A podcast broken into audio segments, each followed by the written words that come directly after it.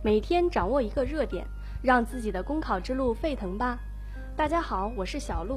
今天我们来关注的热点是儿童保健品别成坑娃品。九岁的成都男孩浩浩，因为吃了含有过量激素的保健品，他的胸部竟然开始发育了。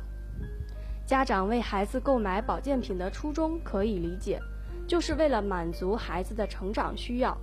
然而，合理饮食、正常发育的孩子一般不需要额外服用保健品，而且过多摄入维生素、微量元素等都可能产生负面作用。有的保健品还含有激素，过量服用会对孩子成长造成损害。不少家长被套路或者主动选择没有用的儿童保健品。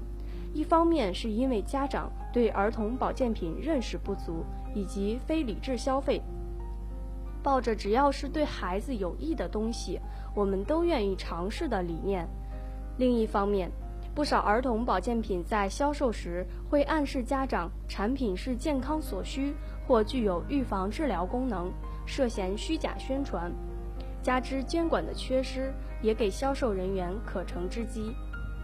实际上，儿童保健品并非是孩子成长的必需品，要因人而异。